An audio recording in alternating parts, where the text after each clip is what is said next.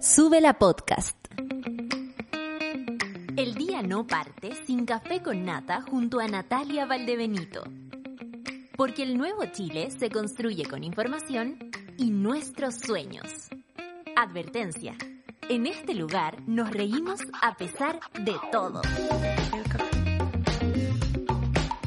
Hola, le estaba mostrando al Charlie que ayer casi perdí la cabeza pensando, ¿qué es eso que hay que tapar?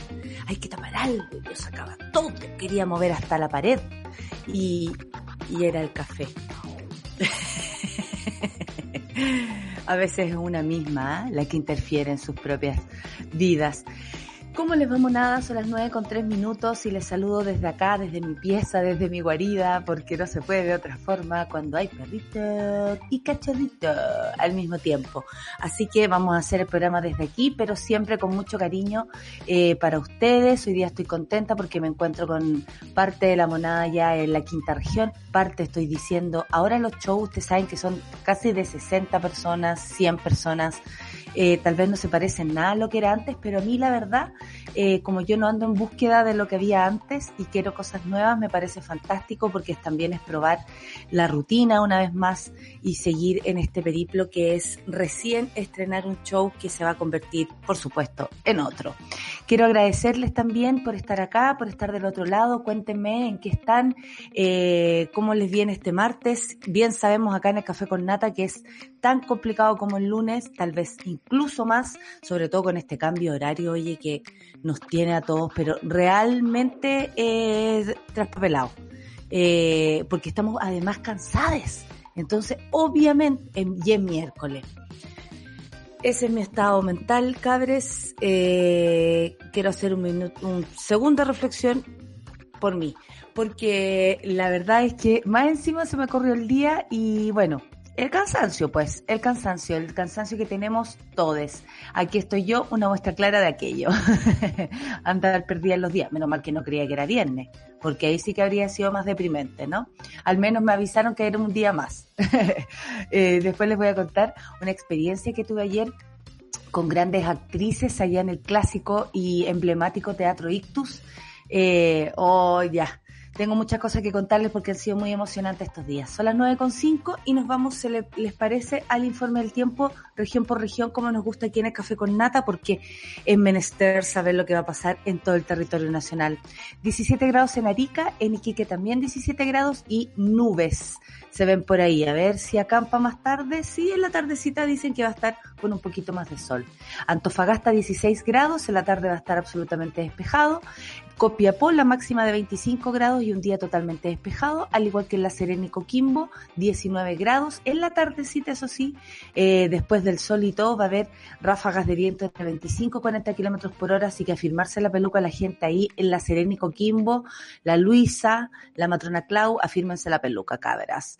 18 grados en Valparaíso, despejado también, 19 grados en Santiago, despejado. Ayer llovió, menos mal, un poquitito, un buen poco en un momento cayó pero un palo de agua y yo decía que siga, que siga, ya, y después paró y ahora tenemos un sol. 20 grados en Rancagua, tal carrete 17 grados y estos 17 grados van para la Tere que está en recuperación, así que le mandamos besos y abrazos, al igual que a toda su familia, al Will, fuerza y va a salir todo bien, estamos seguras. 17 grados en Chillán, eh, nubes y solcito también, al igual que en Concepción, va a salir el sol, va a haber nubes, tropiconce, absolutamente, para ti, Pati, un abrazo y un beso. 14 grados en Temuco, 14 grados en Valdivia, no va a llover por allá, 14 grados en Puerto Montt, solcita despierta por favor, 10 grados en Coyhaique, 15 grados en las Torres del Paine con lluvia, 12 grados en Punta Arenas, 21 grados en Rapa Nui, van a caer algunos algunos chubasquitos por allá, bueno, todo pasando porque también va a haber sol, 14 grados en Juan Fernández y un grado en la Antártica chilena. Vamos ahora entonces con los titulares del día de hoy que dicen más o menos así. Reporte COVID anuncia que hay 273 casos nuevos en el día de ayer eh, y 7 personas fallecidas en las últimas 24 horas, 7 familias, 7 almas y desde acá, por supuesto, le mandamos un abrazo a quienes hoy los despiden. En otro titular, subsecretaria Daza dice que en septiembre se iniciará la vacunación de niñas y niños desde los seis años. Veremos también qué ocurre con eso y ojalá nos vaya bien. Hay, incluso hay niñas que no quieren vacunarse, pero bueno, va a haber que aprender. El otro día yo tuve que hablar con mi sobrina, que estaba toda complicada porque estábamos hablando a propósito de si habría algún contagio en el colegio, habría que parar con las clases y los niños no quieren dejar de ir a clases. Hay muchos que están, y no sabíamos, desesperados en las casas y hay que hacerles entender que eh, de, de, una manera cariñosa, por supuesto, que para que unos vayan, otros tienen que faltar y así ir aprendiendo esta nueva forma de vivir. Eh, la vacunación, por supuesto, va a servir para la tranquilidad de muchas familias y de muchos de estos niños que tienen tanto ímpetu en descubrir el mundo y cómo no, ¿no? Nueva variante Mu, a propósito, detectada por primera vez en Colombia, supera Lambda y a Delta fíjense, y ya se ubica en la segunda mayor, eh, de segunda mayor circulación en Chile. Nada más y nada menos a propósito de las vacunas, creo que es la mejor manera de eh, ponerle ahí un coto. Salud mental de los chilenos muestra una leve mejoría tras desconfinamiento. Risas en el equipo, no creemos que sea cierto, tan rápido. Leve mejoría que, ay, sí, pude salir, me siento mejor pero la salud mental no se recupera con dos salidas, pues es mucho más que esto. Estos son los titulares del gobierno para que nosotros creamos que está todo bien. Pero bueno, ¿ustedes creen que han recuperado parte de su salud mental gracias al desconfinamiento? Conversémoslo acá. Para mí, por ejemplo, me ha parecido que incluso a veces es más estresante. no porque estar en la casa sea solamente diversión y relajo, al contrario, uno trabaja desde la casa y no para nunca, pero mm, me preocupa contagiarme y no puedo evitar sentir un poco de, estrés eh, a propósito de eso. Y como nos están desconfinando, sin, de alguna manera, sin tanta preocupación o tanta información, más miedo me da. Así que conversen ustedes han recuperado algo de su salud mental gracias a, esta, a este desconfinamiento? Buena conversa. Ingresan proyecto de reforma constitucional para permitir renuncias de convencionales y parlamentarios. Pero si renuncian, po, o sea, los convencionales no, pero los parlamentarios renuncian a sus puestos cuando los llaman a ser ministros. Lo que pasa es que, como les es un mandato del presidente o de la presidenta de turno, lo que pasa es que ellos siguen el mandato y dejan a otra persona de su misma coalición en reemplazo. Pero de alguna manera igual abandonan el lugar de donde los eligió la gente, que me parece una rotería, oye, francamente. Eh, sigamos, un 36% de los chilenos ha intentado disminuir el consumo de alimentos de origen animal, esa es una buena noticia.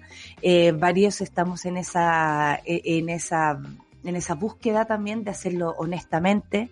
Eh, porque quienes hemos crecido, por ejemplo en mi caso, comiendo carne, a propósito de una familia absolutamente carnívora, eh, es todo un proceso y un proceso súper profundo y real.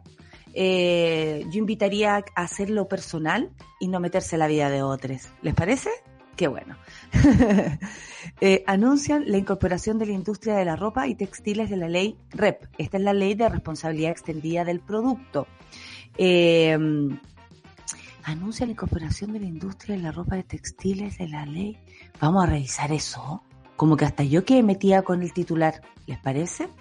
Y noticias en México hay dos, porque anoche hubo un temblor, un temblorazo, un terremoto de siete puntos eh, tanto, pero también hubo otro temblor. La Suprema Corte despenaliza la interrupción voluntaria del embarazo en un fallo histórico para el país. Sí, en México, uno de los países más eh, machistas, patriarcales del territorio latinoamericano. Estamos súper felices por lo que está pasando, pechoño, como dice la Sol, y absolutamente conservador y con una mirada hacia la mujer bastante sesgada. En México, el aborto hoy eh, se despenaliza eh, de manera inmediata y en un fallo histórico. Estamos muy contentas porque las compañeras sin duda han luchado con, con todo, poniendo la cuerpa, em, la seguridad, ustedes saben que las mujeres luchando, eh, además es una inseguridad para todos. Y nada, estamos muy felices. Muchas gracias compañeras en México, porque mientras una avanzan, otras podemos también seguir avanzando. Y Bolsonaro lanza nueva advertencia, perdón, nueva advertencia al Poder Judicial en medio de masivas manifestaciones en Brasil. Él le pidió a la gente que saliera a manifestarse. Ahora me despierta la, la Laurin. Porque las alarmas, oye, la ponen loca. El otro día se puso a aullar. Pasó una ambulancia y empezó. Lo que pasa es que la perrita va a ser doctora.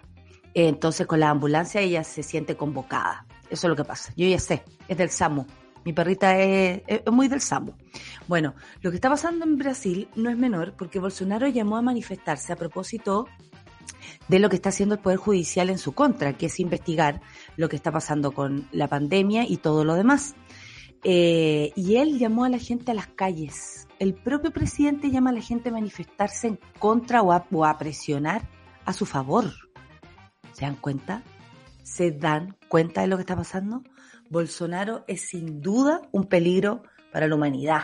Y así lo han dicho muchas personas en este, en este país eh, y, en este, y en Latinoamérica y en muchas partes del mundo. Están todos muy atentos, porque al parecer él no se da cuenta y mucha gente en Brasil tampoco. Esto fue masivo, pero tal vez tan masivo como cuando la gente también pide que se haga algo en contra de él. Así que la cosa en Brasil está absolutamente álgida. Son las 9 con 13 minutos y nos vamos a escuchar música, Carla Morrison y obra de arte. Esto es del nuevo disco de Carla Morrison, Renacimiento. Y nada, ya tuvimos de invitada, una de nuestras invitadas eh, también más estelares en nuestro programa, así que feliz de escuchar a Carla Morrison para empezar este Café con Nata de Suela Radio hoy día, viernes, no mentira, miércoles. Café con Nata en Suela. mi cuerpo, Café con Nata.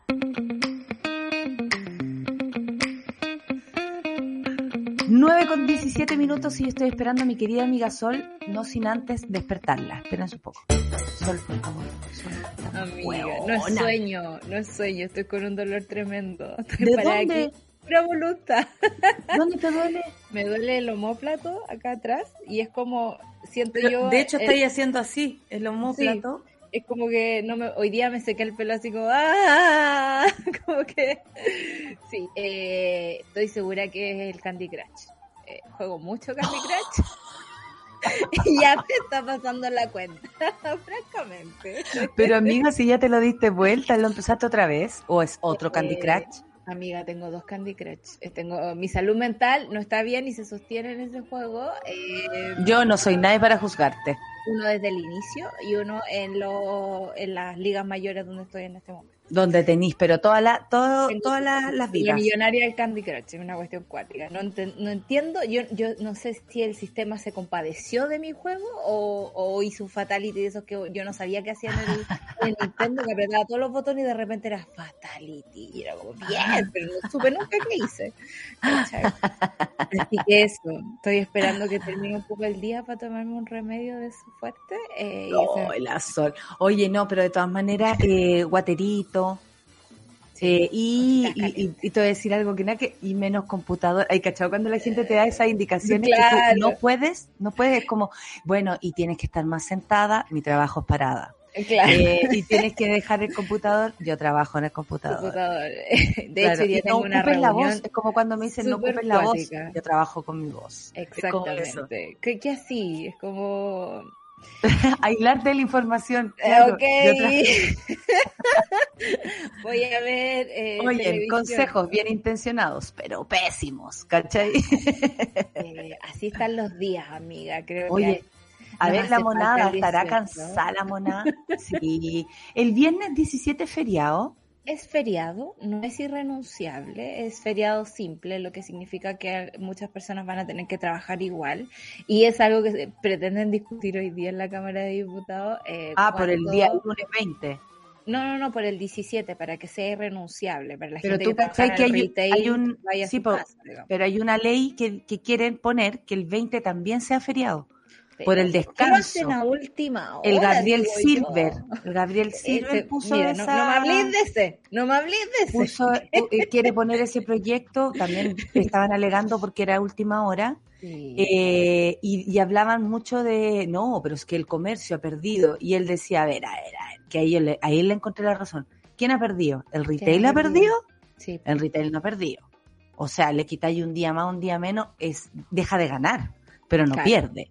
¿Cachai? Sin embargo, los, las personas que trabajan en esos lugares eh, eh, sí necesitarían tal vez un día más porque más encima lo están ahora haciendo salir más tarde.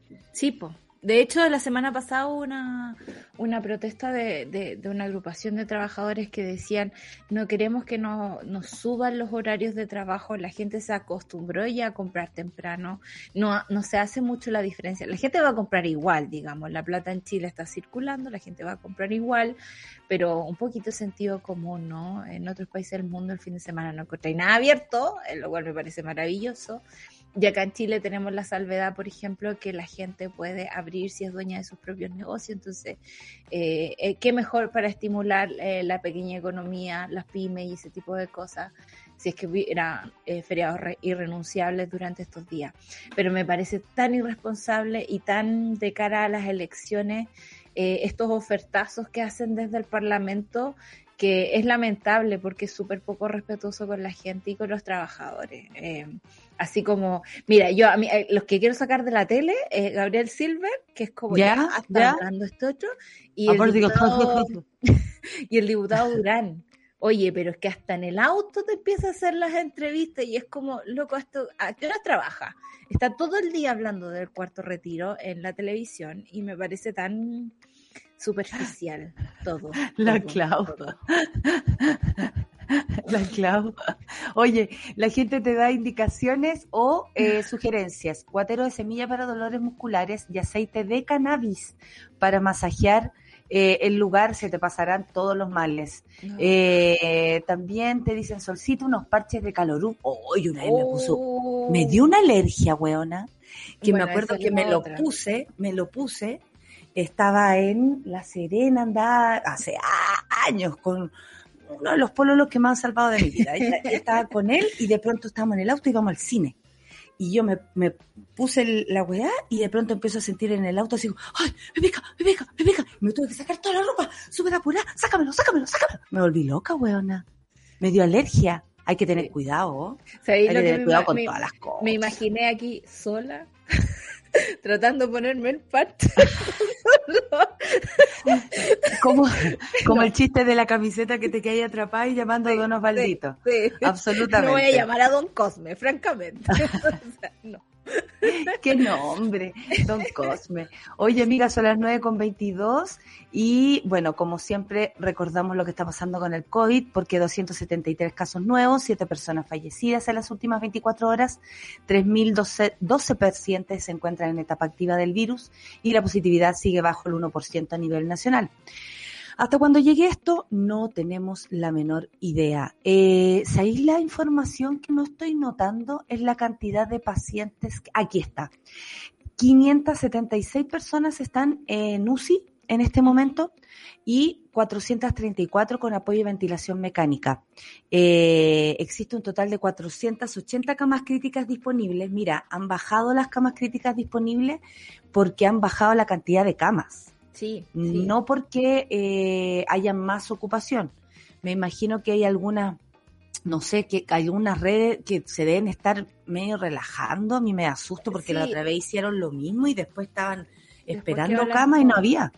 Lo que pasa es que también hay que entender que durante la pandemia eh, el aumento de camas fue de un 400%. O sea, nosotros así como a nivel nacional tenemos unas 200 camas, por decirlo de alguna forma, ¿no? Eh, críticas, críticas, estamos hablando de camas críticas. Camas críticas. Eh, pero durante la pandemia se habilitaron camas en lugares que no son para camas críticas, como la, los lugares donde se pone la anestesia, los lugares de recuperación, otros eh, espacios del hospital y de los centros públicos donde eh, no necesariamente tiene que haber gente. Y esa fue parte de la pandemia que no vimos nosotros, porque la televisión y, los medios de comunicación por lo general se centran en el número más no en el detalle. Eh, y, me llama la atención eso, eh, porque creo que es importante. Ayer estaba con un poquito de insomnio y me puse a ver las noticias gringas. Y ellos tenían súper claro, por ejemplo, ahora hay una especie de brote en Miami y decían que en Estados No para Miami, te lo digo yo que tengo mucha gente conocida por allá, pero se hacen, la, se hacen la, sí, pero también se hacen los lesos. Miami, mira, cuando uno va para allá y conoce más, no solamente South Beach y toda esa, todo lo que uno cree que es Miami, porque hay una parte que sí, que es como uno cree que es Miami, pero hay otra parte que no, que es como cualquier, cualquier parte del Caribe. Eh, siempre la gente te dice, oye, y uno, no sé, pues uno se, uno se muestra un poco más urgido por algo, ah, es Miami. Como, y esa sensación yo me imagino que está en todo. Y con la pandemia, next level. O sea, es que, eh, vamos a carretear, total es Miami. No nos pongamos la vacuna, total es Miami. Aunque había mucha gente, parece que la primera dama se fue a poner la primera vacuna, ¿te acuerdas? A Miami los días que se, escapó a Miami estábamos, pero así con la, pandemia full. ¿Te acuerdas? Sí, me acuerdo. Sí, y Melania, eh, francamente, está en otra hora, debo decirlo. Si no quiere, no quiere seguir la carrera política de Trump, se instaló todo. No, está hablando de Morel Cecilia. Ah, Morel Cecilia, nada que ver. ¿Te acuerdas que Morel? No, sí, la primera dama de ese momento. No me acuerdo de Morel Cecilia en Morel Cecilia se fue a Miami con sus hijas. Sí, de eso me acuerdo, de eso me acuerdo. De, paseo, pero no sabía que de vacuna. No, yo tampoco. Lo que estoy diciendo es que es lo más seguro, porque mucha gente con platita aquí en Chile fue, ay, voy a ir a Miami y volvían vacunar. Sí. Era una de las dudas de ese momento, amiga. Oye, todo esto, Melania, ya que la nombraste. Melania, yo estaba pensando en Melania porque las últimas noticias que tuve de ella es que eh, está, no, no, está con ganas de separarse de Trump, francamente, pero no está ni ahí con no, de poder. dama. Y yo creo, eh, y está armando sus fundaciones y totalmente así como en la paralela, está en otra, total. Eh, no está ni ahí con Donald Trump. Y está bien, ¿no? Porque es loco, porque hace poco Donald Trump llamó a vacunarse, después de toda la campaña que hizo en contra. Entonces, el mundo está muy mal. Y me parece que, que, que, hay cosas que son importantes y que no sabemos, al menos en Chile. Me pasa que no sabemos quiénes son las personas que están entrando a la UCI. Son personas vacunadas, no vacunadas. Tenemos la impresión de que son personas no vacunadas, pero no tenemos la... no sabemos ni la edad de la gente que muere su edad, eh, en qué lugares están eh, enfermando. Y me llamaba mucho la atención un dato que escuché ayer en, en la CNN gringa que decía, de la última semana, nada más, uno de cada cuatro contagios fue en niños. Y esto tiene que ver con que allá eh, los niños no están vacunados todavía y con la variante Delta. Una variante que estamos esperando aquí, así como. No, yo creo que ya está, Ya, está, ya está. O ya estuvo en esos minutos álgidos en que, como nos ocultan todo, eh, y ahora viene la MU. Se dice que la variante gamma, gamma hoy no puedo decirlo, gamma, gamma, gamma, ¿así ¿O no lambda? O gamma, está lambda, gamma, está dal, delta, gamma y mu. ¿Viste? Tengo que verla escrita, tengo que verla escrita la cosa. Mi cerebro, sepan disculpar, estoy en dolor. Oye, está, en dolor. Eh, ¿Sabes qué? De hecho, yo le decía, Sol, anda a acostarte. Yo sigo acá, no te preocupes. Vamos a revisar el, el video de Carmen Tuitera con la. No, basta. Por favor, no. como integrante de este equipo, no. Las que, no, como, como editora, las quería quebrar para que despertáramos. O si no, no íbamos a despertar ninguna, si estamos todas así. Oye, ¿qué dijo la subsecretaria? La variante gamma eh, está eh, con una presencia del 41% eh, y la variante delta con un 18%, siendo superada por la variante mu que está en un 29% de la última semana acá en Chile. Se dice que la variante gamma eh, era más pelúa que, que, la Delta. Pero en el fondo, como no tenemos tanta literatura sobre eso, como que nadie nos cuenta. No nos quieren contar. Claro, nos asustamos con la información que viene de afuera que tiene que ver con la Delta. Entonces es como, eh, hay diversos factores que juegan en la inmunidad de las personas. Eh, se habla que en Chile la vacuna sí está haciendo efecto en ese sentido, eh, que puede eh, esquivar de mejor forma el contagio y por lo mismo no sería tan terrible, aunque los números y los epidemiólogos siempre hablan de que después del 19 de septiembre la variante Delta va a ser la que va a dar problemas acá. Insisto en todo esto solo para decir que son los no vacunados y las niñas los que pueden sufrir eh, de nuevos contagios y es muy bueno por eso que ahora tengamos una posibilidad de vacunas para las niñas que vuelvan al colegio en, después del 18, dijo la subsecretaria. Sí, pero también tú, o sea, nosotras sabemos que a los, por lo menos a los educadores y educadoras le están pidiendo volver a todos, con o sin condiciones para hacerlo.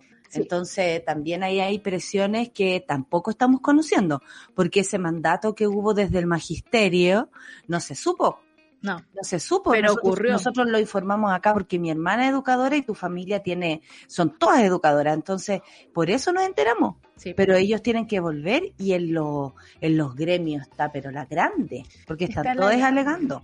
Sí, y Oye. hay una diversidad de criterios, ese es el problema. Oye, quería mezclar, mezclar criterios como nos gusta, porque resulta que ayer, eh, bueno, la 210 hizo un programa especial fracaso que tenía que ver con, con una fecha súper emblemática en nuestro país, que es el 7 de septiembre, donde en mil, o espérense, esto es que tengo, bueno, eh, en 1986 eh, sucedió lo que fue, eh, o lo que intentó ser el atentado a Pinochet, y eh, a propósito de eso, se conmemora, se conmemora varias cosas. Y yo como me creo periodista falsa, hoy día quiero hablar un poquito solamente, que se cumplen 35 años del periodista José Pepe Carrasco Tapia. Tapia. El 8 de septiembre, hoy, a 35 años del asesinato del periodista José Pepe Carrasco Tapia, el Colegio de Periodistas revive la memoria y trayectoria de uno de los dirigentes metropolitanos que marcó el periodismo nacional y a muchas generaciones de colegas y dirigentes en el orden de todo el país. La memoria de Pepe trasciende y traspasa las fronteras del olvido. Su imagen, su voz, su convicción sigue viva y habita en miles de periodistas, comunicadores y trabajadores de las comunicaciones que hacen de su ejercicio profesional una labor que busca la verdad, la justicia y la defensa de los derechos humanos. Sin embargo, no todos funcionan así.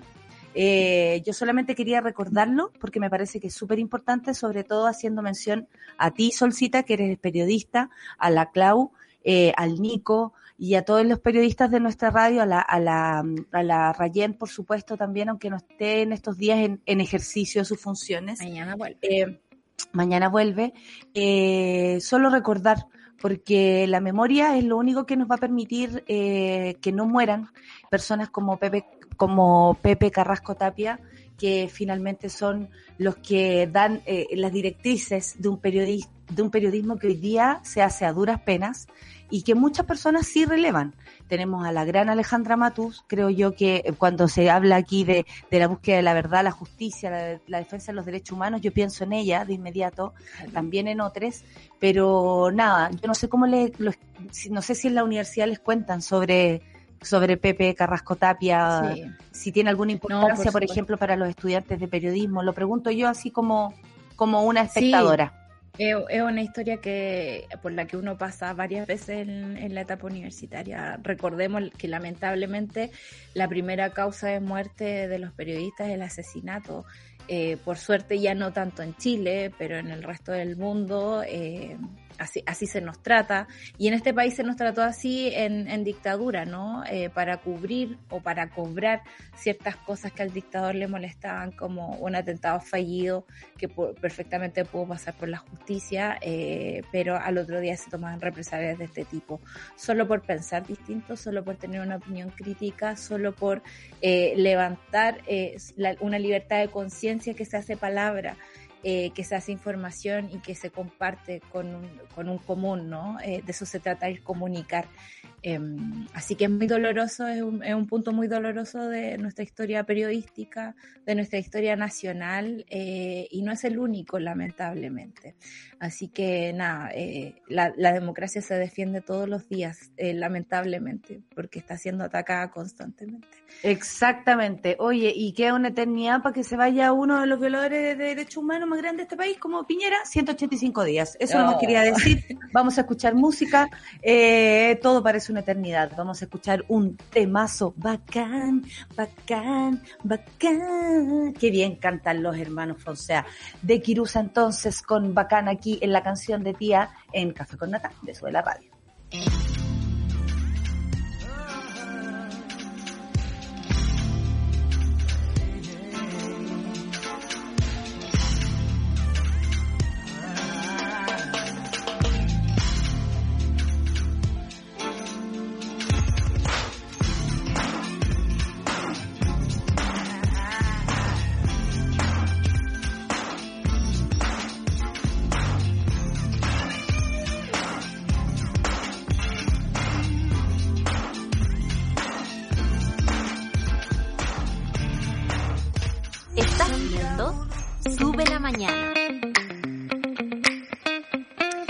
De vuelta, 9.38. Quedamos con algunas noticias de lo anterior, pero voy a pasar por los titulares. En septiembre se iniciará la vacunación de niñas y niños desde los seis años. Esa es una buena noticia. Ayer la dio la subsecretaria Daza. Eh, que bueno que le tocó dar una buena noticia porque siempre la tiran para adelante cuando hay que dar las malas. Hemos ido avanzando, dice positivamente, con el plan de vacunación. Y ahora con esta noticia vamos a poder comenzar la vacunación de niños y niñas. Ahora, decían ayer que habían quedado muchos cabros rezagados de 12, 13, eh, eh, como que todavía no se completa. Entonces como que se están tirando las partes diciendo, porque también hay mucha gente, por ejemplo, yo sé que mi hermana bueno, es capaz de cualquier cosa con tal de conseguir la vacuna, pero hay otras personas que deben esperar eh, o esperan realmente que el sistema se las propicie o saber dónde ir a vacunarse. Hay otras que son más curiosas y andan buscando donde sea, pero en el caso de algunos quedaron como sin la segunda dosis, por ejemplo. Claro. Entonces se preguntan qué pasa, o sea, cómo van a son distintas vacunas, pero igual hay que ordenar la cosa. Es que claro, ese es el problema y las municipalidades no tienen más de un rango de un día, dos días para planificar estas cosas. Ellos se enteran del stock de vacunas el día anterior para, no sé, ponte a las seis de la tarde de hoy para empezar a vacunar mañana a las ocho y media. Y eso eh, no ayuda a nadie, ¿no? Francamente, no permite la organización. Y, y, es lamentable porque, no sé, en Santa Cruz es como que a la hora del almuerzo vaya al CESFAM y preguntáis y podéis seguir preguntando y llamar por teléfono. Pero acá en Santiago la cosa es difícil. Involucra subirse a una micro, subirse al metro, esperar, esperar por una respuesta que no llega, esperar por una respuesta difusa. Entonces es complicado y ahí las municipalidades han pedido toda la ayuda al Ministerio de Salud, que al parecer no se las ha propiciado de forma muy, muy clara, ¿no? Eh, lo que se dice es que esta vacunación eh, de mayores de seis años va a ocurrir en los colegios, lo cual por un asunto de logística yo creo que ayuda bastante, ¿no? Pero eh, también es como eh, siempre los criterios son extraños. Una de nuestras aparte que es, como que cada colegio se las tiene que arreglar. Claro. No hay una política así como eh, no sé, todos los colegios de Chile estarán vacunando. Tampoco se saben esas cosas. Hay colegios que sí van a acceder, otros que no tienen ni baño para esperar a sus alumnos. Entonces, hay tantas diferencias. Es como tan arréglatelas, ¿no? Eh, es, muy terrible esa cuestión. Eh, como no prestar la ayuda suficiente, como que el Estado no tenga tentáculo para llegar a todas las personas. El país es muy arréglatelas solo, ¿ah? Sí, sí. Oye, a todo esto, ¿qué me decís tú? Ah, yo sé que, que, en tu caso no es así, pero aquí dicen que la salud mental de los chilenos muestra una leve mejoría. A mí me parece que esto es súper adelantarse a los hechos. Una leve mejoría atrás, porque bien sabemos los que hemos estado enfermos de salud mental que no es llegar y salir lo que te soluciona el problema. Bueno, dicen que hay una ley de mejoría tras el desconfinamiento. La H, que es ACHS, y la UC, no, la Universidad Católica, entregaron una nueva versión de su termómetro de salud mental que afirma que a pesar del fin de semana de cuarentena, los niveles de síntomas asociados a la depresión se mantuvieron respecto a abril. A eso iba, que eh, se necesita un poco más de tiempo. Oye, eh, ¿qué Sichel, estaba mirando a Sichel, eh, me apareció aquí en un banner. Me acordé ayer de la, de la, ¿cómo se llama? La experiencia vital. La experiencia vital, eh, que es, bueno, ya, sigamos. Eh, bueno, este diario que estamos leyendo está muy asociado a Sichel. Pues, por eso está ahí. Pues, por eso está ahí. bueno, ¿qué le está pasando a Sichel con Boric? Está, pero obsesionado con la vida personal de Boric. Sí, y es como tirando. Ay, yo tengo hijos. tener hijos. Lo insultante que puede resultar ese comentario para alguien que quiera tener hijos y no puede tener hijos. Me parece muy rudo, ¿no? Eh, tengo la sensación de que. Y también rudo por eso y rudo porque además nadie se debe meter en que si tú tienes o no tienes hijos. Y por lo demás, ser padre no te convierte en mejor persona, ser padre no te convierte en una persona empática, ser padre no te convierte en nada más que en una persona que tiene una responsabilidad muy grande y que si lo haces bien, puta la raja. Si no, vaya a ser un cúmulo de traumas para tu hijo porque Chile está compuesto por puro, está, lleno de weas con hijos. Tiene Así, así mismo, amigo. No sabía cómo decirlo de mejor manera. Estaba tratando de buscarle la, vuelta. pero es vital de, del 80% de los papitos corazón que no entregan. Es mandarse a cambiar. Es mandarse a cambiar. O sea, definamos esa experiencia vital si tanto quieren meterse ahí, ¿no? Eh, ya que hablamos salud mental también, ¿ah? Porque eh, se está metiendo en, en, parte de la vida de una persona. Es como eh, cuando de Michelle Bachelet hablaban que no tenía primer damo. Claro. Es la campaña porque también están hablando de, terminar o no la carrera, ¿cachai? Como que ese tipo de cosas, como si fuese algo tan fácil en, en Chile, ¿no? ¿Cuántos eh, hemos pasado por universidad y universidad a veces sin poder terminar algo? Eh, y, no porque no queramos. Y hay mucha gente que no ha estudiado en universidades de renombre. Y es igual de valiosa que... y me voy a sumar, y hemos llegado lejos. Porque yo estudié en una escuela de teatro, en el colegio me fue ahí nomás, en la escuela me lucí, pero me ha ido bien, porque me saco la mierda, porque con el talento uno hace lo que puede, y porque sorry Sichel, pero no todos necesitamos aquel... aquel aquella eh, validación, ¿no? Eh, aquella validación. Hay que recordar que Gabriel Boric eh, trató de sacar al, rector, al, no al rector, no al rector de la universidad, es el decano de su facultad cuando estaba terminando su carrera, entonces probablemente había un conflicto de interés ahí. Yo me acuerdo que mi jefe de carrera me odiaba bastante eh, y fue oh. súper rudo eh, hacer eh, frente a él mi, mi defensa de título. Entonces entiendo perfectamente que si tú estás librando una batalla política, ¿no? Te puedes abstener un tiempo de hacer eso. Y o sea, independiente de la justificación no, que tenga la persona, claro. No estamos dándole mm, motivos a Sichel, ¿no? pero estamos tratando de explicar que las cosas no son blanco y negro, que eso esos prejuicios que saca así como tan del Chile antiguo. Mijito, usted no terminó la carrera, mijito, usted no tiene hijos. Francamente, no Ayer leí una amiga que se pasó tres pueblos, pero me encantó. Decía, eh, me tragué mi experiencia vital. leí, fue Nicole.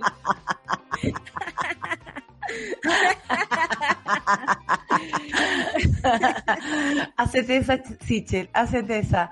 Oye, a propósito, no lo dije yo, lo dijo una amiga.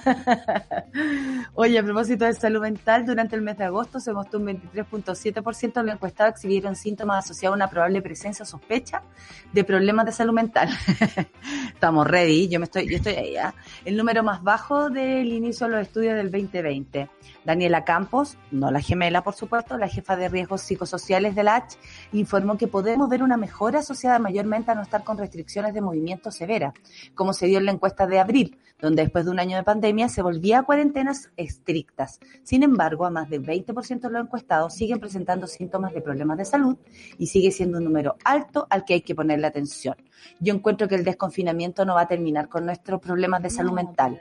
Sin duda hay muchas personas que se han visto afectadas por eso, pero bien sabemos que la pandemia corre por un carril y la vida corre por el otro.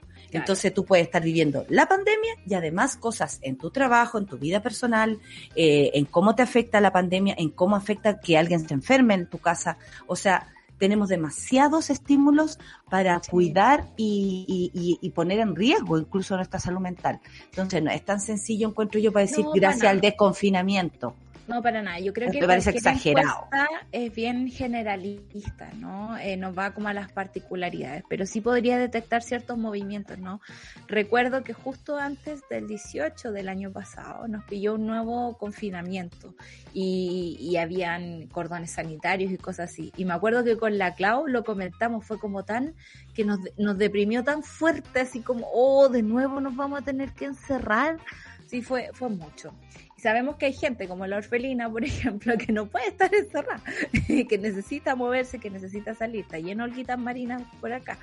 Eh, yo creo que y, y como dice Lucho, veníamos con problemas de salud mental y si eso lo pensamos bien, como nosotros le ponemos súper atención a nuestra monada, desde antes del estallido. Lo del estallido vino a explotar, incluso a contener muchos de esos problemas mentales que estábamos todos teniendo asociados a la pena de vivir en un país injusto como este. Y después se desata el miedo, se desatan las violaciones a los derechos humanos y luego cae la pandemia. O sea, razones tenemos tenemos, ¿cachai?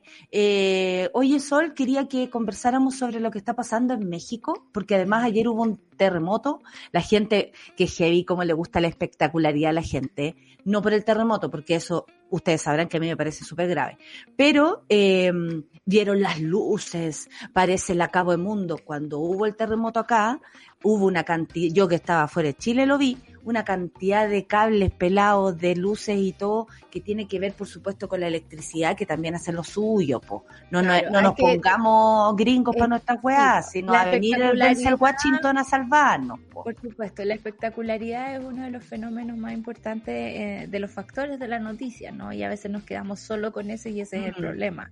Yo ayer me tocó hacer una tarea de los terremotos, debo decirlo, el terremoto del ¿Con la catita? con la catita en pleno, en pleno, tengo que revisarlo oh, después. Qué bien eso. Qué bien Y por ejemplo, yo me muero de eh, depresión, yo creo. Hay que ponerse en, perspectiva. Eh, en esa época murieron cerca de 2.000 personas en un terremoto. Y hemos avanzado a tal punto que cuando hay otro terremoto, eh, no sé, muere lamentablemente dos o tres personas, que por supuesto las sentimos. En el terremoto de Chile murieron más por el tsunami. Claro, por ejemplo, también. Entonces, eh, hay muchos factores ahí que, que, nos cuesta poner en, contexto, en perspectiva. Estamos mucho mejor que antes. Eh, vivimos en el Círculo de Fuego del Pacífico, ¿no? que reúne a todos estos países cercanos a estas dos placas que pelean todo el tiempo y que nos, llenan de, de movimientos telúricos. Pero, pero nada, me, parece que de repente la, la Tierra habla. Eh, libera energía eh, y tenemos que estar preparados para eso.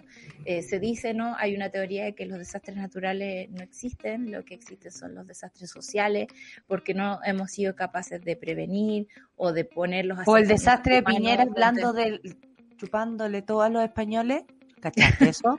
No, no lo vi. Oye, weona. No, Qué vergüenza. No, es que yo no sé en qué ha estado, ¿ah? Yo no sé en qué ha estado. En, dolor a mí. Se fue, se fue a España, tú sabes. Hemos hablado aquí de la gira. Y en España le faltó poco para arrodillarse diciendo que España nos había dado a nosotros el lenguaje, la historia, ah, la vida, la fuerza, la capacidad de aprender. Se roban todo. No, weona, todo todo. Es un horror y una vergüenza que un presidente llegue a otro lado a lamerle las bolas a un rey. ¿Qué te pasa? no. Eh, quería solamente decirlo. Quería solamente decirlo. Y voy a tener que arreglar esta cuestión aquí porque me estoy yendo a negro cada rato. Oye, aborto en México. La Suprema Corte despenaliza la interrupción voluntaria del embarazo en un fallo histórico para el país. Estamos, yo estoy en llamas con esta noticia. No lo puedo creer no lo puedo creer. Con el hashtag Aborto Legal México y obviamente hashtag es ley, miles de personas, miles de mujeres celebraron este martes la decisión hecha pública por la Corte Suprema de Justicia de la Nación sobre la interrupción voluntaria del embarazo. Este es un fallo considerado histórico, por supuesto. Los ministros del del Pleno invalidaron por unanimidad la legislación del Estado de Coahuila que impone de uno a tres años de cárcel a la mujer que voluntariamente practique su aborto o a la persona que le hiciere abortar con su consentimiento. El fallo solo obliga a Coahuila a modificar su código penal al respecto. Por lo tanto, no supone que el aborto sea legal ahora en todo México, pero es un inicio. Ni, por supuesto, que la despenalización afecta a todos los estados automáticamente o estén obligados a cambiar su legislación. Sin embargo, esta decisión de la Corte sí que siente un presente judicial para su aplicación en todos los estados de México, porque por supuesto es cosa de empezar. Al haberse alcanzado una mayoría que supera los ocho votos, las razones de la Corte obligan a todas y todos los jueces de México, tanto federales como locales. ¡Ah, ¡Qué lindo! A partir de ahora, al resolver casos futuros, deberán considerar que son inconstitucionales las normas penales de la entidad federativas que criminalicen el aborto de manera absoluta Agregó así una puerta abierta a una posible aceptación de otras legislaciones estatales. Nunca más una mujer ni una persona con capacidad de gestar deberá ser juzgada penalmente. Hoy se destierra la amenaza de prisión y el estigma que pesa sobre las personas que deciden libremente interrumpir su embarazo. Esto lo sentenció el ministro de la Corte Luis María Aguilar, autor del proyecto. Y me encanta que se hable de personas y cuerpos gestantes también. Encuentro que eso también es abrir sobre todo en México, la discusión a un punto mucho más extensivo y mucho más inclusivo. Que de hecho en la ley está consignado de esa forma, como cuerpo gestante, y me parece, por supuesto, un punto a celebrar eh, porque reconoce la diversidad de los cuerpos gestantes y sobre todo porque así como en Estados Unidos tenemos leyes como súper retroactivas, ¿no? Eh, terribles contra la mujer, eh, hay lugares donde se están viendo un poquito más de luz y esperanza. Y, ¿sabéis cómo me sentí ayer? Me acordé de que el Vaticano nos dio alma como en los años 50. Tú sabes que antes la mujer no tenía alma. No, nada. es, como, como presenciar un momento en que al fin las mujeres estamos siendo un poquito más personas para el resto del universo. Nosotros somos absolutamente conscientes que nuestros cuerpos, nuestra existencia es igual a la, a la que persona que tenemos al frente, que tenemos al lado, pero para las legislaciones de los países no parece ser así de claro, ¿no? Eh, no se reconoce nuestra autonomía, no se reconoce nuestra soberanía sobre nuestro cuerpo, se nos reconoce casi como cuerpos prestantes, eh, como diría Ena von Baer, eh, claro. y eso, eso es muy terrible. Que esto ocurra en un país como México, que haya un poder judicial que en este caso se esté poniendo con, con, la equidad, ¿no? Y al fin con la justicia de los géneros, eh, me parece sumamente interesante y espero que algún día ocurra. Y este viniendo de México, además, es súper esperanzador, porque más encima ya son caleta. Entonces, como que necesitamos a México en esta lucha. México es un país muy fuerte de Latinoamérica también y muy emblemático en términos de, de, machismo. Entonces, si ellas están avanzando, creo que todas podemos. Oye, una de las cosas que dijo el presidente a propósito de lo que no sabías, frente al rey de España, fueron los valores de España los que hicieron posible que Colón, buscando una ruta hacia las Indias, descubriera América. Mira la wea, qué vergüenza. Este qué vergüenza. Oye, ya están votando las estatuas de Colón y poniéndolas de mujeres indígenas, ¿no? Que son realmente las que le han dado forma a los países y a Latinoamérica. Bien, aplace Sebastián Piñera. Y igual ya no espero nada de este hombre, soy lo único que No, no, pero que la predicción de su ángeles pronto ya como que estamos acercando al plazo. y no vamos a dejar de creer, vamos a dejar de creer, señora Ángeles, si no pasa lo que usted prometió, ¿ah? Estamos obvio. Estamos atentos, atentos al lupo. Eh, oye, eh, no, no va a haber apocalipsis, cabro. No esperen que el fin del mundo sea como una película. No, lo que pasa es, que todo el mundo es, es lento, lento, cabro, es lento y doloroso. Si nunca fue como en las películas gringas. Nada de lo que dicen los gringos es 9,55 y nos vamos a la pausa porque luego tenemos una gran invitada eh, para recibirla aquí eh, de punta en blanco, como las mujeres elegantes que somos en, nuestro café con nata. Oye, eh, vamos a escuchar música. Vamos a escuchar a Blackpink con How You Like That. Esto es lo que vamos a escuchar ahorita en Café con Nata, por supuesto, dedicándosela a toda la gente más joven de nuestro programa, en especial a Sebastián. Eh, Café con Nata en Suela, en miércoles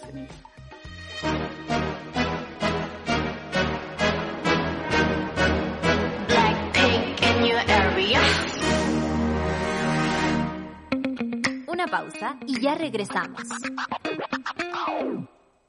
Se dicen muchas cosas de nuestra generación. Que somos individualistas, que estamos dormidos, o que no tenemos carácter. Pero la verdad es que le ponemos cuerpo, color y sabor a todo. Escudo, hecha con cuerpo, color y sabor. Escudo, hecha con carácter. En Súbela, las mujeres nos tomamos la mañana para comentar lo que nos gusta, nos despierta y nos conmueve. Para conectarnos, informarnos y reírnos. Todas, todos y todes.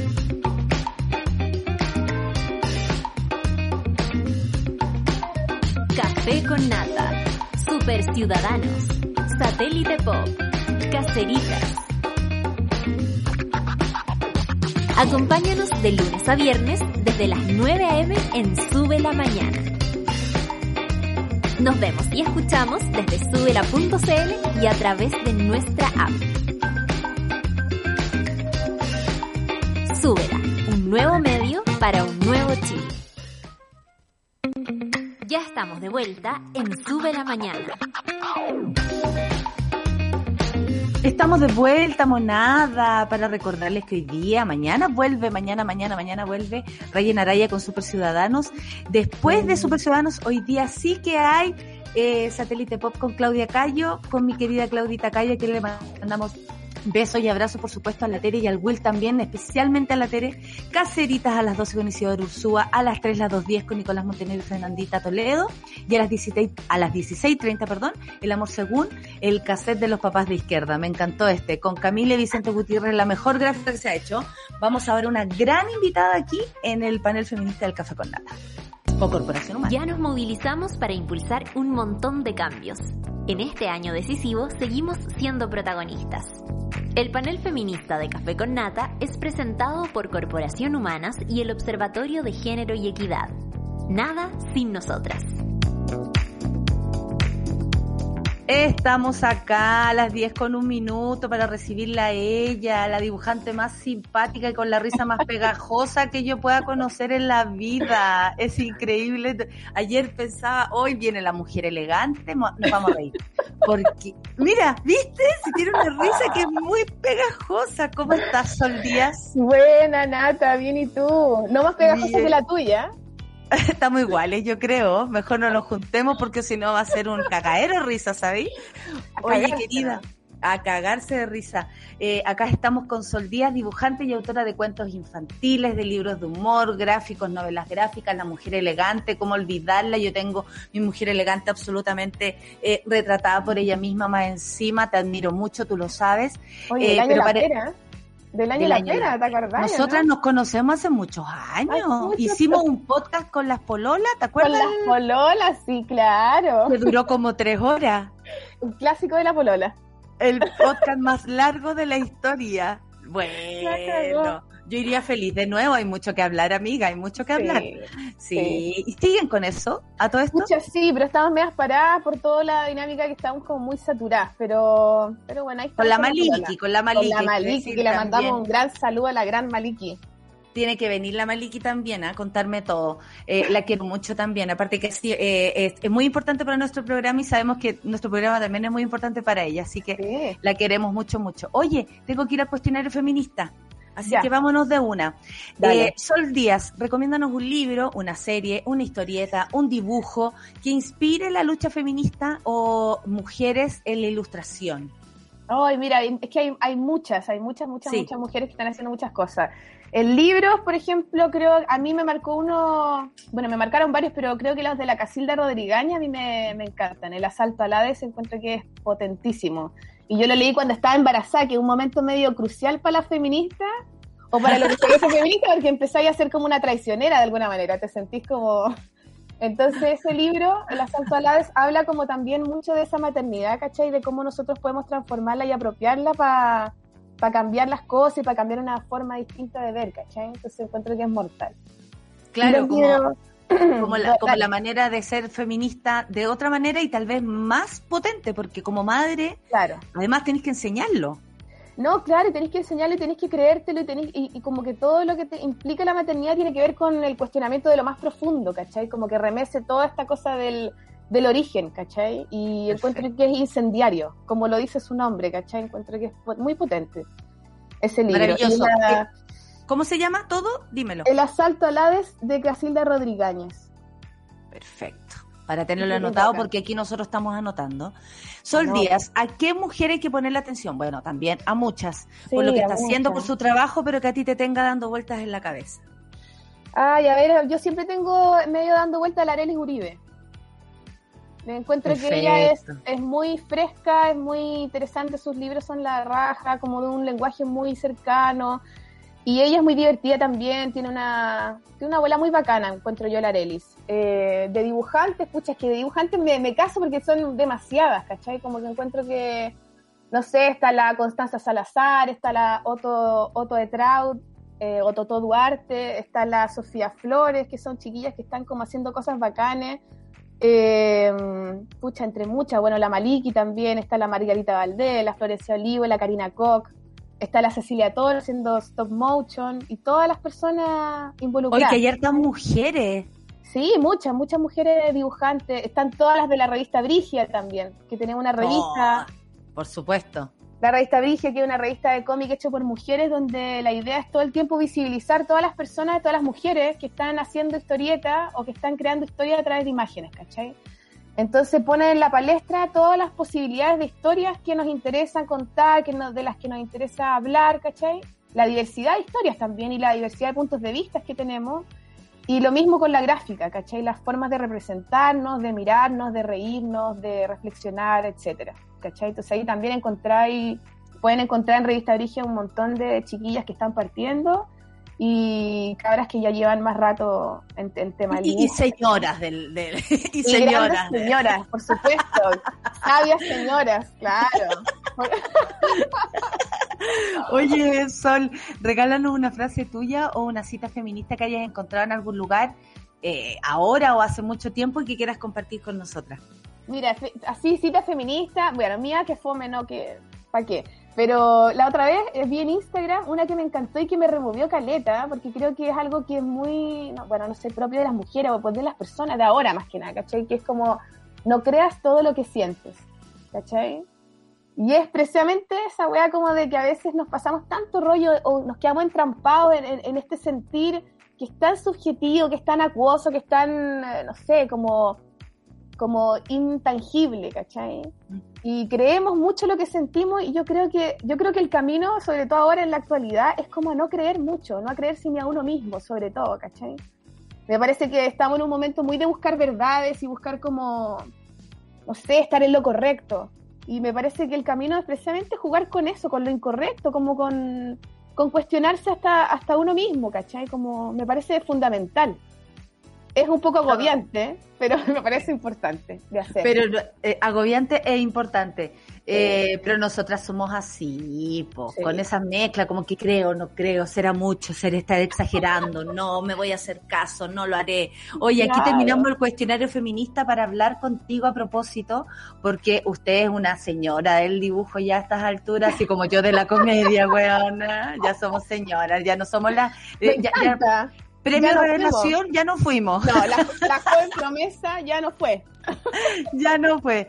Oye, el Instituto Francés de Chile hizo un llamado a ilustradores, entre ellos a Francisco Lea, Elena eh, Lausán, Francisca Yáñez, Raquel Echeñique, Marcelo Escobar, entre otros, para un proyecto llamado La Constitución entre líneas, que se compone por una serie de ilustraciones en torno al tema del proceso constituyente chileno iniciado este 2020 para esta redacción de la nueva constitución. Ahí estamos revisando, muchas gracias Charlie. Bueno y presentaron una exposición durante el Festival de Cómic de, ¿cómo se dice esto? Angoulême. Angoulême, yes. Angoulême, oui, en Francia. Sí, hoy queremos hablar de esto, por supuesto, además que extrañábamos aquí, la, la Clau lo puso, pero yo también, porque aparte que me encanta tu risa, weona, no lo puedo evitar.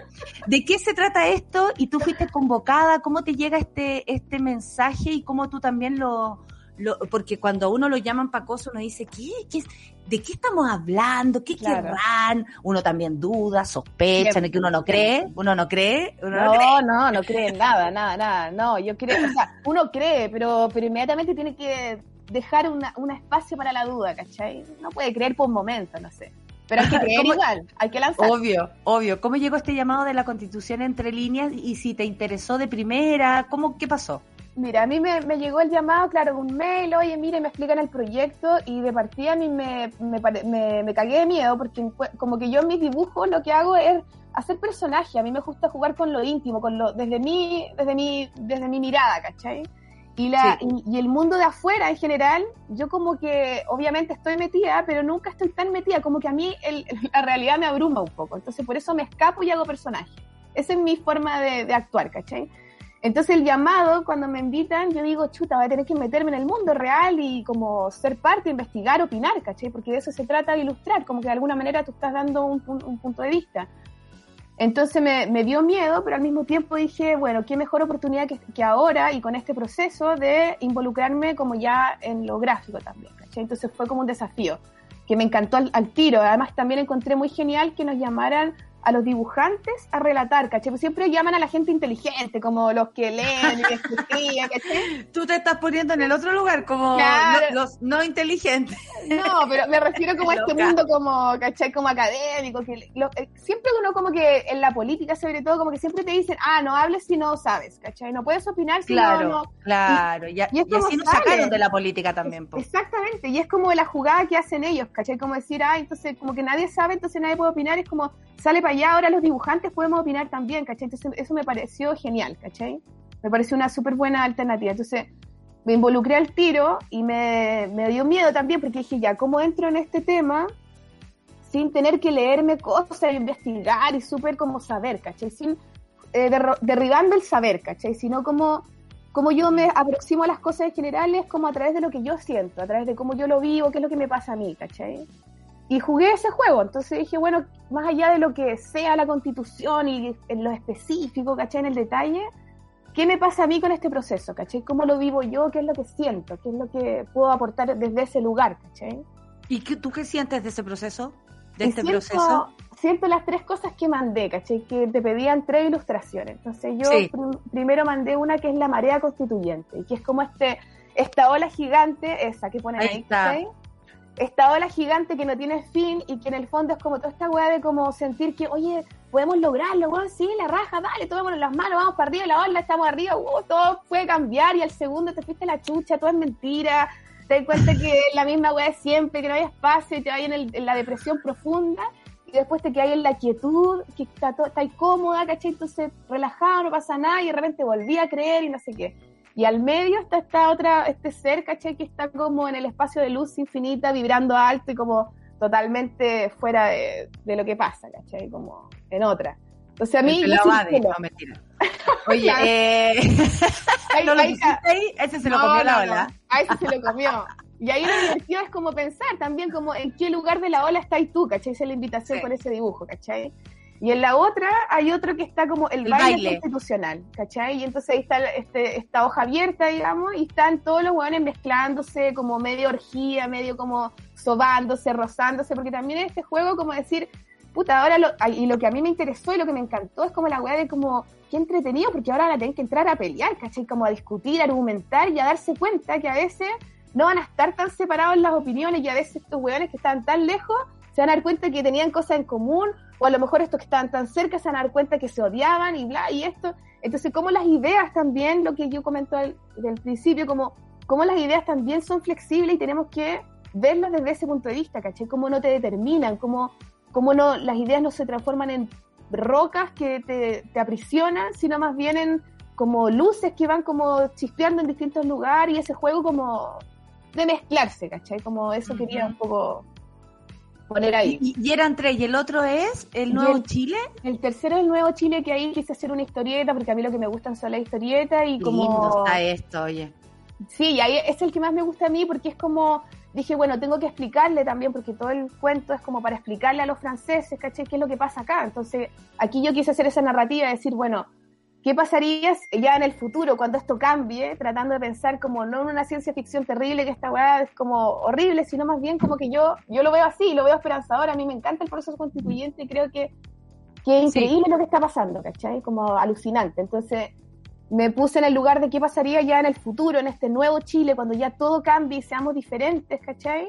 Eh, si, si esta otra persona que vivió este proceso le contara a una nieta, a una, abue- a una niña chica, ¿cachai? De ese nuevo lugar.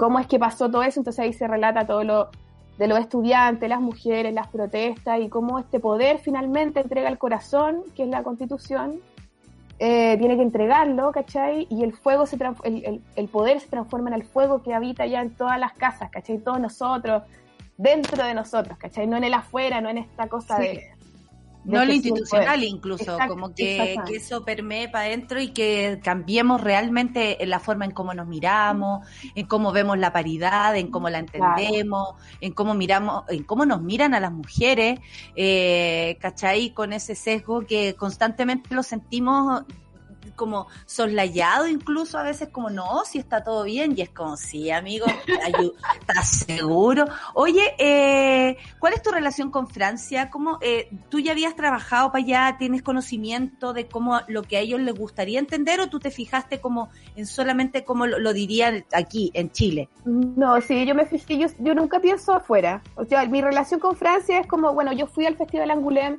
porque editaron la, primer, la Mujer Elegante fue editada en Francia, el primer país de afuera que yo edité. Pero obvio, es muy de Francia. Y fue lo máximo, qué más elegante que estar editada en Francia. En Francia. no, lo máximo. Una mujer elegante se edita en Francia. Sí.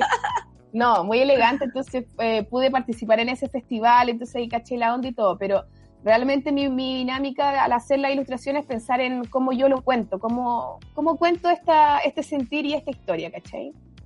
Oye, a eh, propósito de eso, eh, Sol, eh, puta, yo me imagino que tú te acostumbrada y, pensaba en ustedes cuando, o pensaba en, todo, yo me, puse como más desde el lado del observador, más que hacer cosas en pandemia, sobre todo respecto a mi trabajo, que es la comedia y todo, hice otras cosas. Entonces me puse a observar y pensaba en ti y pensaba en, quienes están súper acostumbrados a, a, estar encerrados haciendo sus cosas pero eh, que es súper distinto a obligarse a estar encerrado haciendo sus cosas. Sí. ¿Qué te pasó a ti con eso? Eh, ¿qué, cómo cambia tu, o, si no cambió y si cambió quiero saber, eh, tu, tu forma de aproximarte a los dibujos, tu forma de, oye, ahora estamos todos en la casa, ahora ya no soy la que se queda en la casa haciendo su, o en su taller dibujando, ahora, chucha, estamos todos encerrados.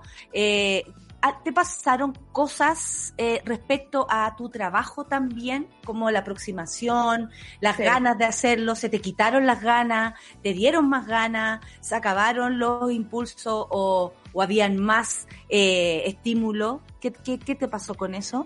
No, no sé. Mira, en el tema como de estar encerrado, claro, lo decís tú. Yo estoy acostumbrada y por mí muchas veces no saldría ni a comprar pan afuera, me da lo mismo. Como que me encanta estar encerrada en la casa, en el taller, ¿cachai? No me, no me complica. Claro, Pero claro. Es distinto cuando te obligan, ¿cachai? Esa, eso a mí eso te quería preguntar. Sí, es distinto, súper diferente, dan ganas, como que te da rabia. A mí me da rabia, como, puta la weá, ¿cachai? Al principio te da, me está cagada de miedo, pero después ya me da rabia. Y con el tema del, del trabajo, ¿cachai? Em, el tema del trabajo me pasó como eh, cómo hacer o cómo entender en un comienzo también la ilustración como algo necesario, ¿cachai? Porque uno siempre decía, puta, no sé, los doctores salvan vidas, estaban ahí como en la primera línea, luchando, qué sé yo. Sí, Pero yo un también lo... es como decir, chucha la weá inútil, ¿cachai? Como, ¿para qué hago esta weá si en verdad a quién le interesa, ¿cachai? Esa weá me pasa, y me pasa cada cierto tiempo. Pero después me vuelvo a enamorar y como que de, de hecho empecé a hacer clases también. Y eso también es bacán porque ¿No había hecho? Eh, sí, había sí. hecho. Hago por periodos porque me saturan en algún minuto. Hay un momento en que me dejo de creer como profesora y ahí me salgo, ¿cachai? Como que digo, no, ¿para qué? Si no creo en enseñar, no creo en la, en la universidad, no Me creo en esta encanta weá. la Sol, creen, eh, no creen, por eso, por eso vas a ser joven para siempre, porque eh, es que tú de verdad no envejeces, entonces es como una vuelta la Sol, no, ahora soy buena profe, ahora no. Sí, no te juro.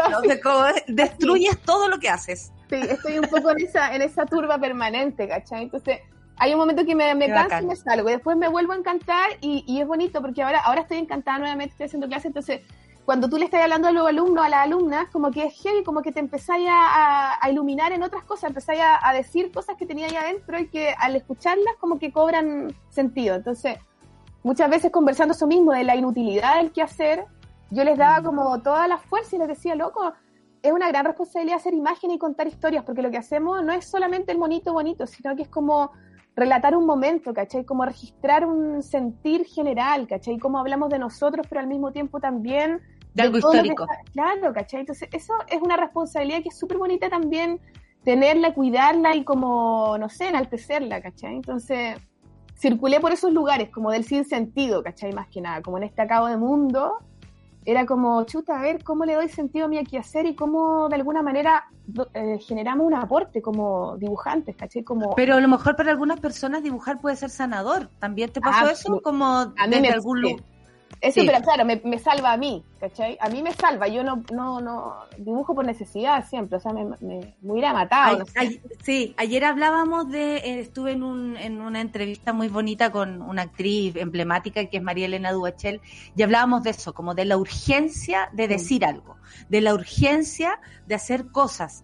Y que claro, nosotras, tal vez yo con la comedia, desde el dibujo uno piensa, no, sal- no le salvo la vida a nadie, no estoy Claro. intubando a una persona para que sobreviva.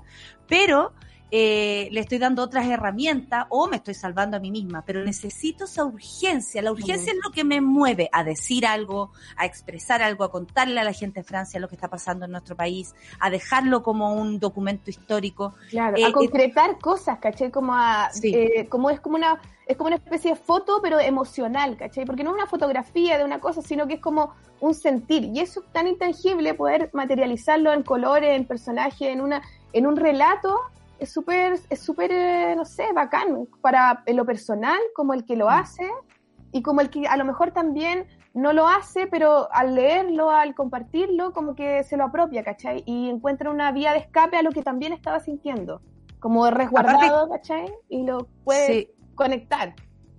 Aparte que eh, me parece que, que- que en algún momento como que perdemos, em, como, bueno, la fe, eh, como no perderla, ¿no? En la humanidad, en toda la weá, pero de pronto nos damos cuenta que nos articulamos de otra manera.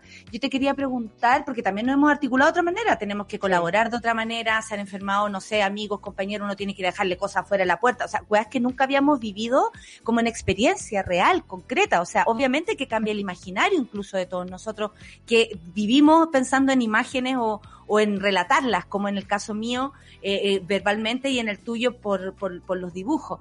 ¿Cómo has visto tú que se ha articulado eh, tu gremio, los dibujantes? ¿Cómo lo han hecho? ¿Cómo han sobrevivido entre ustedes? Porque, por ejemplo, entre las actrices, puta, nos ayudamos con, con ayudas de plata, con ayudas pasándonos por aquí por allá el dato de la psicóloga, de la que atiende barato, sobreviviendo, bueno, ¿cómo lo han hecho ustedes? Así como, como grupo, ¿cómo lo ves tú desde afuera y desde adentro? Yo creo que se ha trabajado de la misma manera, como colaborando y apoyando a, la- a los demás, porque también hay muchos dibujantes que, que también tienen harto como en las ferias, participan en ferias donde venden sus trabajos, sus cosas, entonces eso ya cagó, ¿cachai? La pandemia, entonces muchos Claro. quedaron como medios colgados. Eh, entonces, bueno, también pues todos empezaron a hacer tiendas online, entonces publicando, mostrando, compartiendo el trabajo del otro, ¿cachai? Hay una cosa que se empezó a hacer de intercambios también, pues, porque eso yo eh, pude participar eh, como no me acuerdo cómo se llama, pero era uh, intercambios de creativos, ¿cachai? Entonces juntaron un montón de gente que hacía cosas como de los oficios y entre todos nosotros nos hacíamos un regalo que hacíamos nosotros mismos, ¿cachai? Entonces es una tontera, pero también es una cosa súper cariñosa que uno hacía y que recibías también y que tiene que ver con el oficio, ¿cachai? Con el hacer.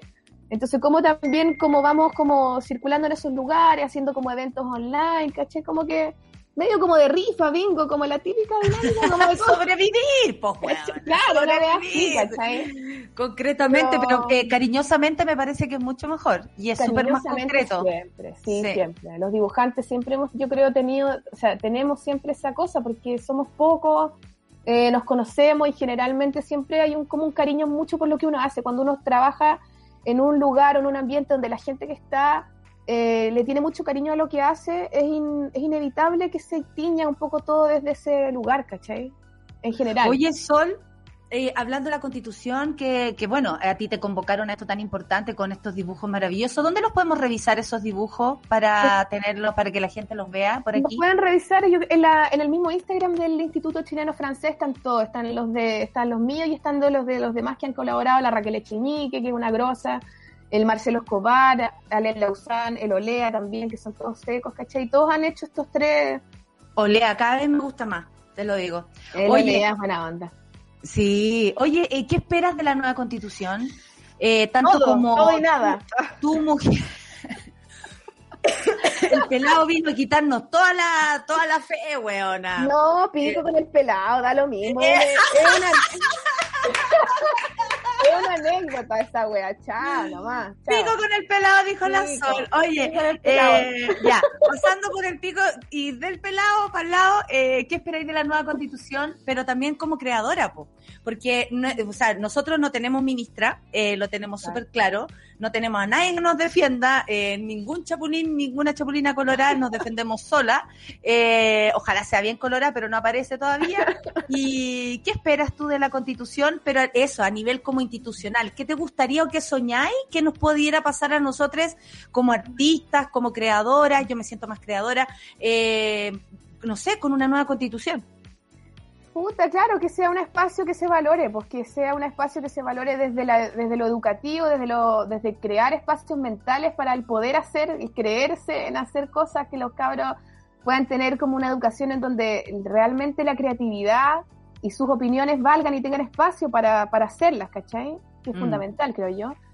Y que se transforme en eso, claro, un espacio que haya un lugar donde donde se pueda acudir, ¿cachai? No sé, yo- incluso los músicos tienen la SCD, ¿cachai? Les gusta o no les gusta, pero está esa wea, ¿cachai? Les vean, ahora Raimundo... tienen mucho más que todos, que todos Caleta, nosotros juntos, loco. hija. Ahora, ahora van a ir a buscar una cajita del 18, loco, y que una estupidez, pero, loco, los ilustradores no tenemos nada, nada, absolutamente nada, nada, ¿cachai? Como que somos tan encerrados que no- nos cuesta el tema como más de, de institucionalizarnos, ¿cachai? Y también porque Sí. uno siempre tiene una mirada media como que no creéis tanto, pero yo me imagino, o sea, me esperaría, claro, que, que la cultura en general y la creación y todo lo que implica eso tuviese como un lugar reservado, un lugar como en donde se entienda que es parte fundamental del crear sociedad nueva, ¿cachai? Del donde se depositan las miradas, donde se deposita como, eh, no sé, esa esperanza el de, de construir, ¿cachai? De destruir y de construir permanentemente y de cómo somos y de cómo nos miramos, ¿cachai? Entonces Sí. sería ideal que hubiese algo así.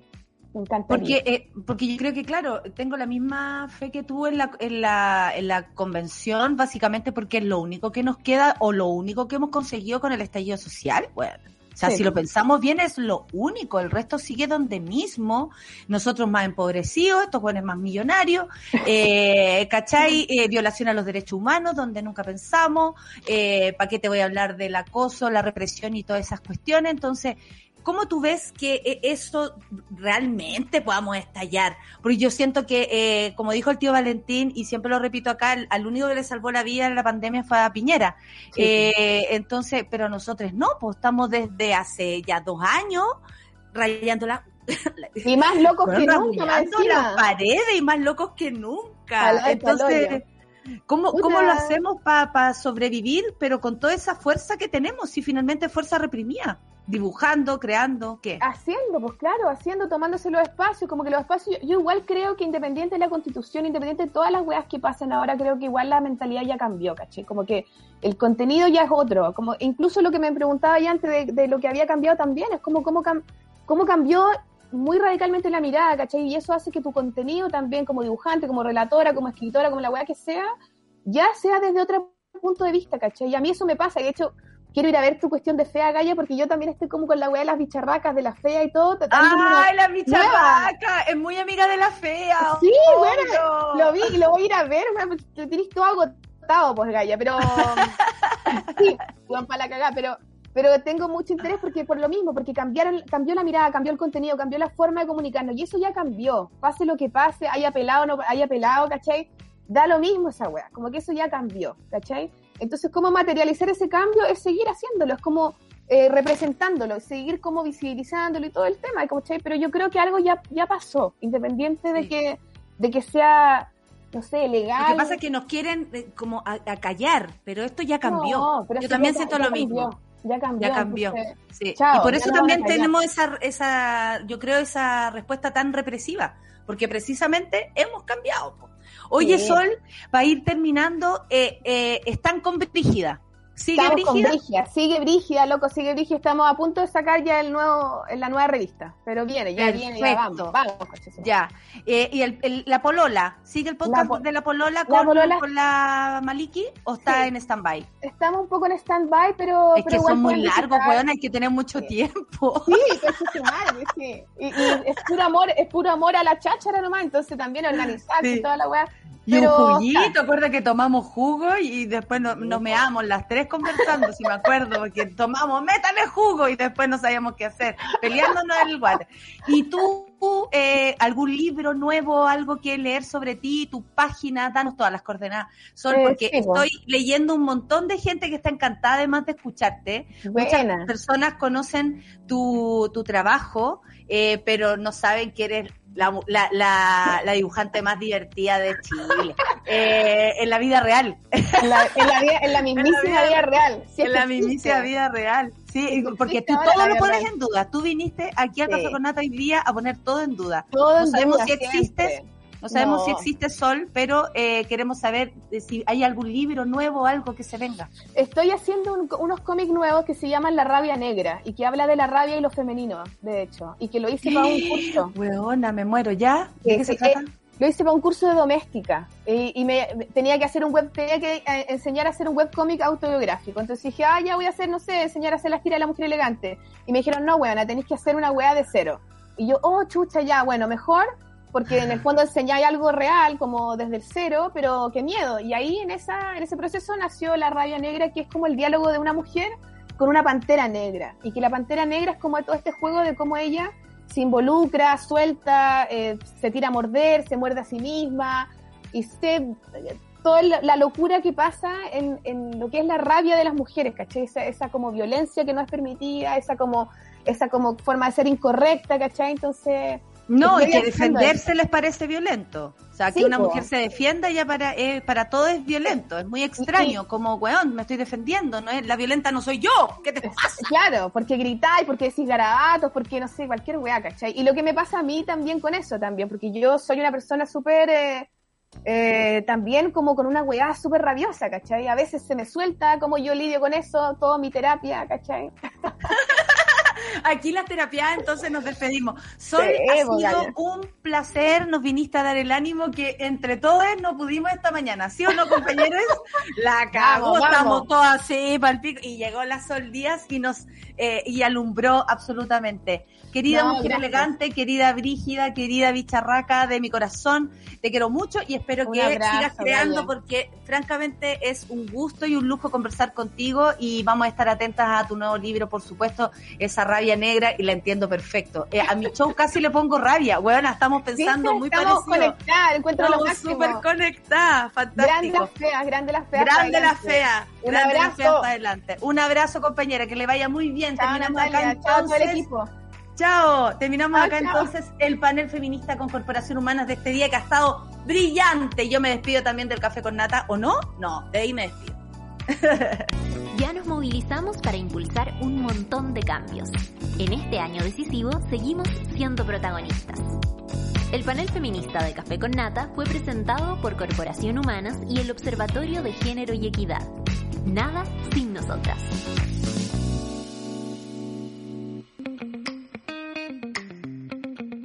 Qué gran invitada, qué gran invitada. Le queremos agradecer a Sol Díaz. Ustedes pueden revisar los podcasts. Le mando un beso y un abrazo, por supuesto, a toda la monada que está ahí del otro lado, a Corporación Humanas también, que juntos hacemos este panel feminista. Y espero que sea un buen día para ustedes. Nos vemos esta noche por allá por Quilpué. Creo que tengo que ir. Estoy más perdida, amigues. Discúlpenme, pero hoy día, esta noche nos encontramos porque tenemos fea por allá. Un abrazo, muchas gracias por estar del otro lado. Y más ratito viene eh, Chirimo y Alegre con eh, Satélite Pop. Y un besito a la tele también. Un beso, que les vaya bien. Gracias equipo, gracias Charlie, gracias Sol, gracias Luis, gracias Clau. Nos vemos mañana. Chao.